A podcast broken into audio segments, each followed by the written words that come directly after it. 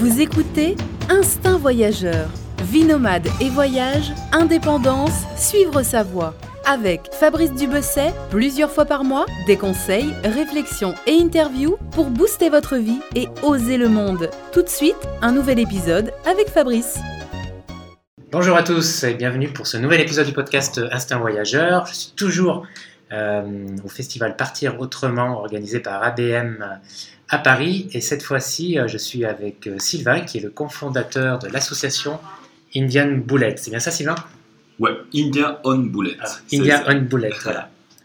C'est marrant ce nom, euh, une signification Ouais, en fait, le, donc, le nom de l'association est né à la suite de, bon, pour la création de ce projet-là, voyage musical sur la route de la soie. Mhm. Mais c'était le titre, euh, pendant qu'on était en Inde avec Mathieu, on a fait plein de petites vidéos le long du, tout au long du voyage. Et en fait, euh, qu'on avait appelé, c'était une série qu'on avait appelée Indian Bullet, qui, parce qu'on a, on a fait le tour de l'Inde sur des boulettes. Le boulette est le, le modèle de la moto euh, qu'on conduisait en fait. Ah d'accord, ok. Voilà. Ouais, tu nous expliqueras ça après. Alors là, pour resituer le projet, donc vous êtes parti sur la route de la soie, vous avez traversé 15 pays pendant 17 pays pendant 5 mois. 5 mois, voilà, à deux, chacun sur une moto, Ouais. sur une moto indienne, une Royal euh, Enfield. Enfield. Royal Enfield. Voilà. Et le but de ce voyage, donc, c'était au-delà de, de découvrir euh, bah, le- la route de la soie, c'était euh, d'enregistrer des enfants, de faire un disque euh, et d'enregistrer des enfants issus des milieux défavorisés, euh, voilà, chanter et jouer de la musique traditionnelle, c'est ça, et en faire un disque. Exactement, c'est ça. C'était le la mission était de, de, de créer cet album de musique traditionnelle de- avec des enfants issus de milieux moins chanceux que le nôtre. Et, euh, et voilà, cet album re- représente 9 pays, il y a 9 titres dessus, 9 groupes d'enfants différents. Et, euh, et le but est de, de vendre cet album aujourd'hui, depuis depuis qu'il est produit, pour récolter des fonds pour les instituts qui aident ces enfants tous les jours. Hmm. Et pourquoi vous êtes parti euh, avec un projet? Pourquoi euh, pas juste être parti comme ça, faire votre trip, kiffer, profiter, sans, sans euh, bah, tous, les, euh, tous les paramètres, euh, Les contraintes. voilà, les contraintes bah, parce qu'en fait, c'est ce qu'on était en train de faire déjà pendant, depuis, pendant presque un an et demi, entre un an et un an et demi en Inde. Et, et on voyageait au gré du temps sans réellement. En fait, c'est pas qu'on était sans projet, c'est juste que ton projet c'était plus de, bah, d'être libre et de. de- Le matin, tu te réveilles et tu décides ce que tu vas faire de ta journée.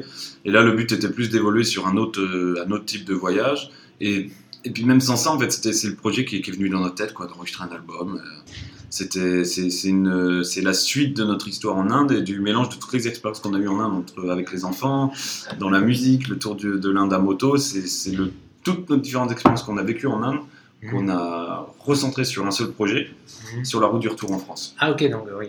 Pour resituer, vous étiez en Inde euh, depuis un an et vous avez monté ce projet euh, et vous êtes parti dans ce sens-là. Inde euh, en commençant la route de la soie en Asie. Exactement. Quand on est parti de France, on n'avait aucune idée de ce projet. Quoi. On a voyagé pendant plus d'un an euh, avant d'avoir l'idée de ce projet. Quoi. Il Mhm. s'est créé donc, euh, il s'est créé en Inde. Hmm. Bah, L'Inde, c'est le voyage avec un grand V. Hein. Ouais, avec un grand V, ouais, c'est ça.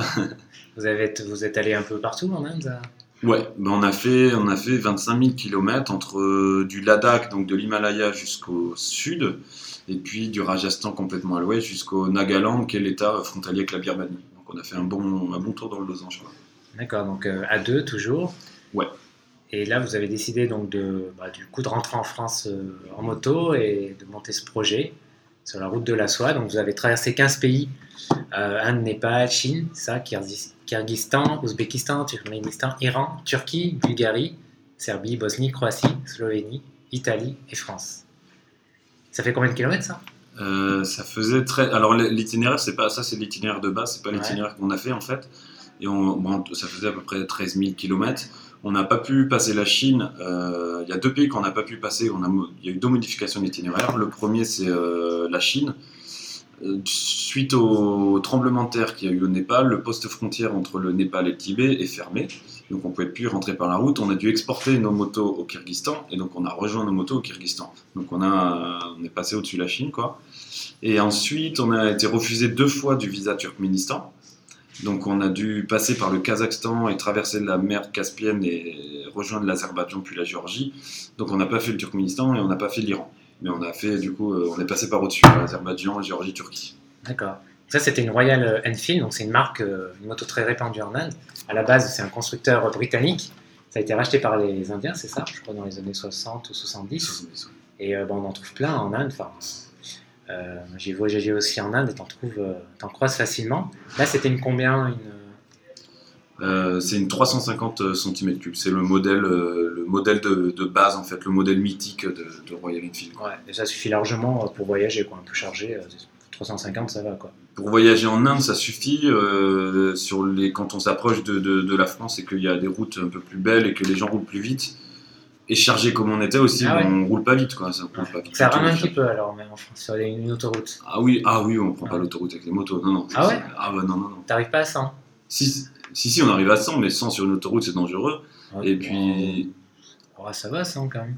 Mm, Ouais, on est quand même tout le monde te double, quoi. Et donc euh, les gens, surtout que les gens, ils, ils voient une moto comme rapide, donc ça, c'est un peu perturbant pour les autres quand t'as quand t'as une moto qui roule pas vite. Et même si on arrive à 100, 110, on n'a pas, déjà on n'a pas les freins qu'il faut, c'est des freins à tambour, donc c'est pas fait pour rouler à cette vitesse-là, et on n'a pas de, de puissance pour pouvoir repartir et s'échapper d'une situation dangereuse. Donc c'est pas, c'est pas fait pour quoi. Ah, d'accord, ok, je vois. Par contre, en Inde, euh, oui, c'est bien adapté, quoi, sur les routes indiennes. Complètement, complètement. Et euh, commencer la conduite en Inde, euh, dangereux, hein, faut faire gaffe au tata. Euh, ouais, on fait gaffe au tata. Nous, en plus, c'est que la particularité, c'est qu'on n'avait jamais fait de moto avant. On a appris en Inde. Donc, on a commencé dans le vif du sujet, quoi, dans, dans le trafic complètement fou. Ah ouais, vous avez appris à piloter, à conduire une moto en Inde. Ouais, on a appris à surtout bien serrer les fesses et bien croiser les doigts, et puis, euh, et puis de rentrer dans le trafic. Et c'est parti, il fallait y aller, quoi. Ah ouais, bah, tu vois, je connais ça. Moi, j'ai appris la moto euh, à Lagos, au Nigeria, qui est une, euh, c'est un peu un truc de ouf aussi, Lagos. Une grande ville, 15 millions d'habitants, et euh, ouais, c'était pas facile. Hein. Au début, euh, je faisais juste le tour de, de la maison euh, et après du quartier, quoi. J'imagine que ça doit être une galère assez similaire, ouais. Ah ouais. Bon, moi, j'avais une 125 cube, cm cubes. C'est c'est plus difficile, mais, euh, mais bon. Ah, ça, ça peut être plus. Il y a des 125 qui sont plus puissants que nos motos. Nous, c'est vraiment des veaux. hein. C'est, ça fait Ouais. beaucoup de bruit, mais ça avance pas bien vite. Ça, c'est une moto que vous avez achetée neuve d'abord? Non, non, non, elles sont de. La mienne est de 79, celle de Mathieu de 80. Donc, c'est des vieilles motos, mais qu'on a rénovées euh, là-bas, quoi. Ok. Ça s'achète combien? Enfin, ça s'achète combien une occasion, une bonne occasion ouais, Il y en a à tous les prix. Moi, ce que je peux comparer, c'est plus le prix qu'elle coûte en France et là-bas. euh, la Royal Enfield, la classique 500 qui existe en France, elle coûte 6000 euros et là-bas, ça représente 2000 euros, quoi, 2000-2005. D'accord. Et d'occasion, il y en a bien, c'est comme il y en a à tous Ouais. les prix, quoi. Et au niveau administratif, il te faut quoi? Un permis euh, Pour rouler en Inde, il faut rien du tout. Et pour, euh, bah, pour tout le reste, oui, bien sûr, il faut des papiers à dos nom, un permis de conduire, etc. D'accord. Et au niveau de l'assurance? Assurance, ça se prend dans tous les pays. Dans chaque pays qu'on passe, on prend, on prend une assurance pour, euh, voilà, pour une semaine, 15 jours, un mois, selon le temps qu'on y passe. D'accord. Donc vous n'avez pas pris d'assurance spécifique euh, internationale ou euh, une assurance française pour ce voyage? Bah si, l'assurance personnelle, quoi. Mais pour la moto, c'est l'assurance du véhicule, quoi. Elle se fait dans chaque pays, quoi. Ok. Alors pas de frayeur sur la route? Quelques-unes, si, il y, a eu- il y a eu quelques frayeurs quand même. Ouais. Genre cause de, de camions ou, ou de personnes sur la route Ouais, du trafic, de bon, il y a eu quelques petites euh, gamelles quand même, Euh, un fossé pour ma part, Euh, un autre pour Mathieu, mais Mathieu c'était plus à l'arrêt quoi. Il y a, y a rien de grave, on n'a pas eu d'accident, on n'a pas vraiment eu d'accident quoi. D'accord. Heureusement.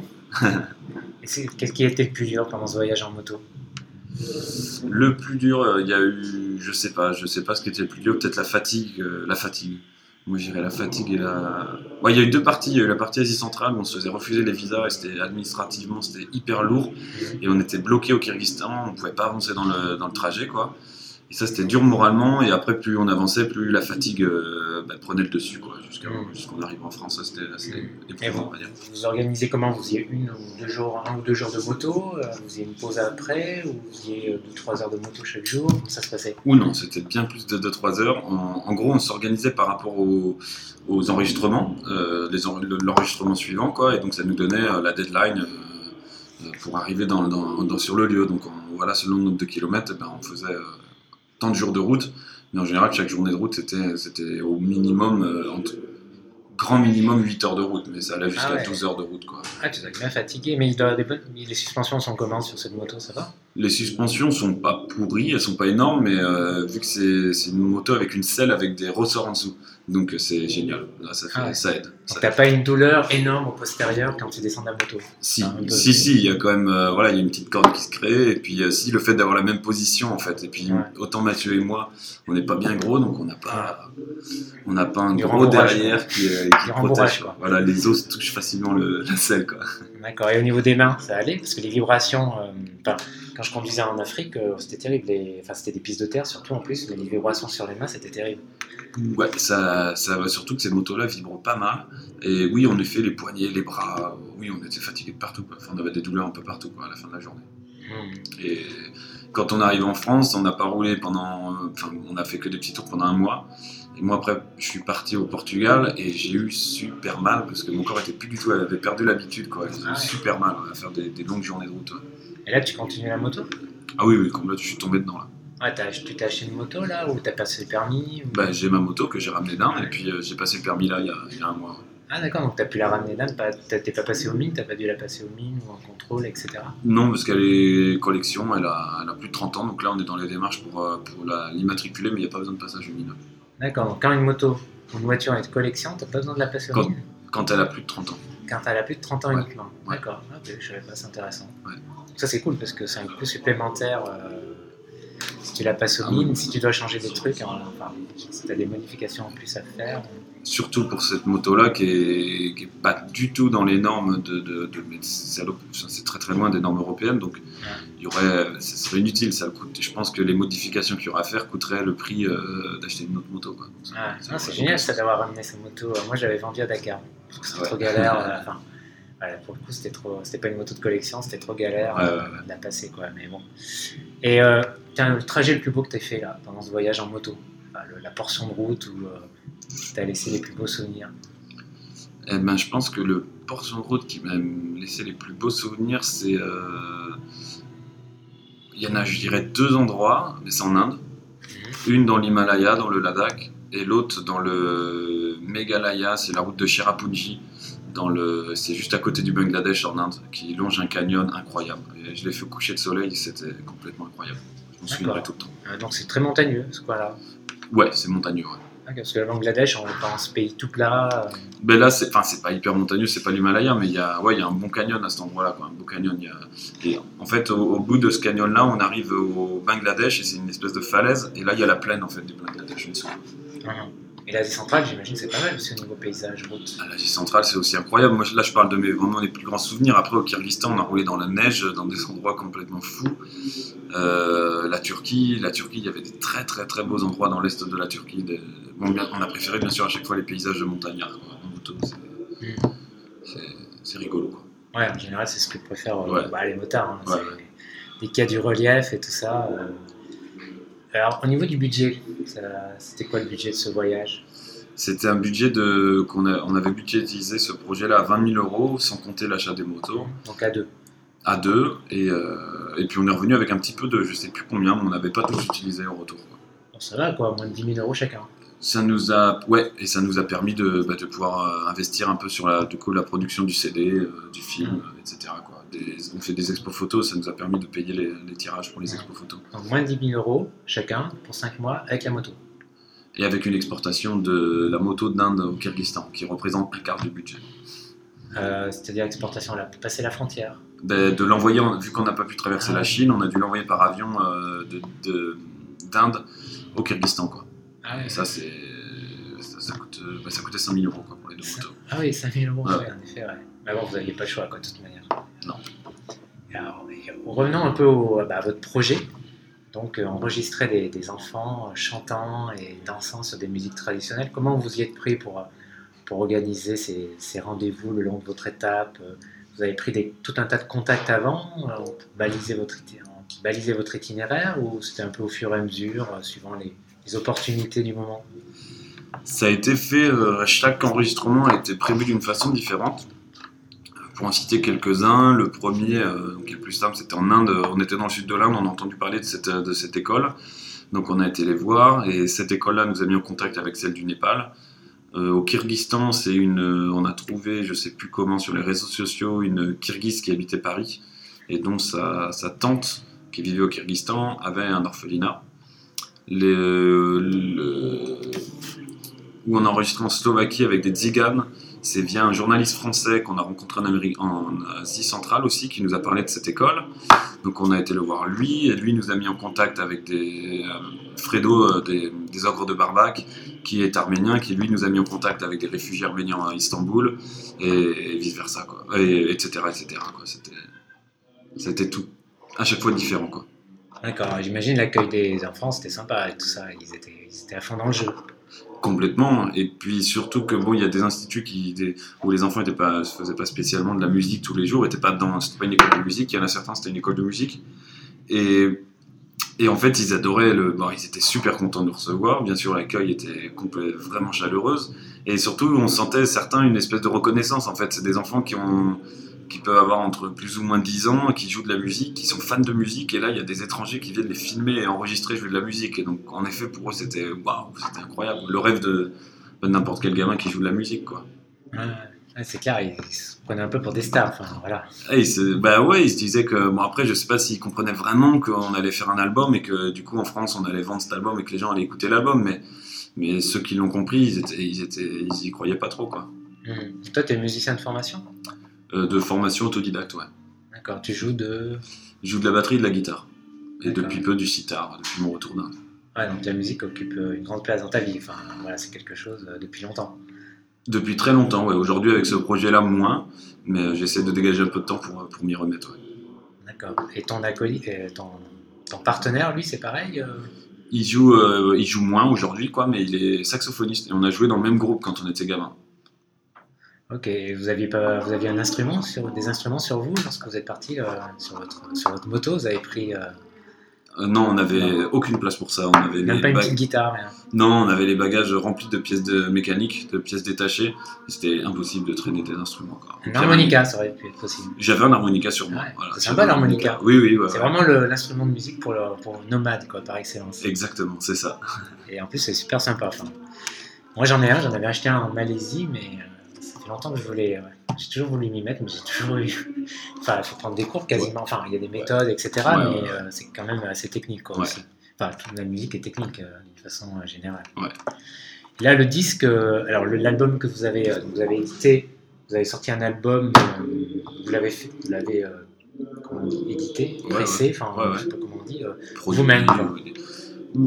avec des amis, en fait, on a, on a des amis de, à Gaillac qui ont monté leur boîte de production, euh, donc qui ont produit le film et qui ont édité le. Ils ont un label aussi dans cette production et donc ils ont, ils ont édité l'album. Quoi. Donc il est édité chez eux, chez No Diggity Records. Mhm. Et voilà, c'est des amis qui montent leur boîte, donc euh, c'est le début de notre aventure, c'est le début de la leur, on s'est mis ensemble. Quoi.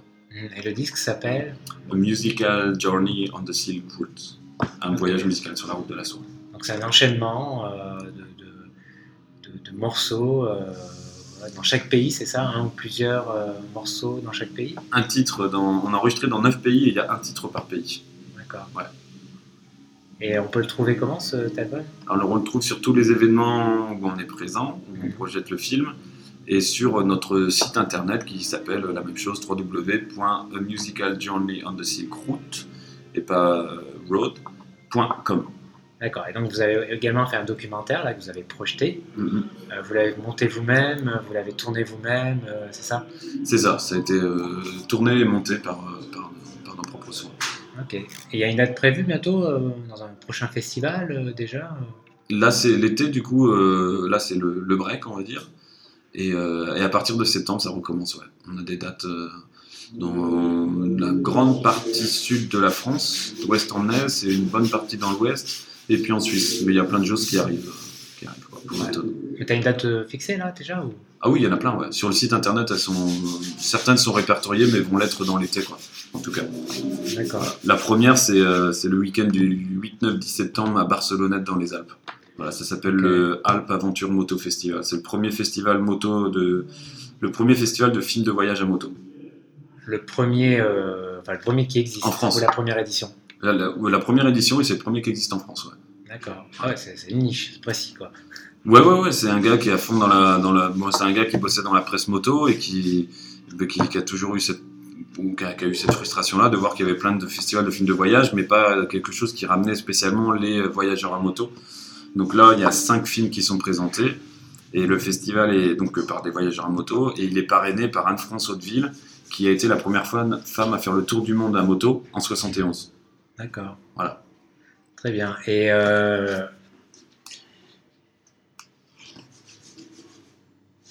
je mettrai le lien sur, euh, du site euh, sur l'article. Et tiens, je voulais te poser une question sur Saint-Martin. Vous êtes passé? Ouais. C'est aussi mythique qu'on le dit?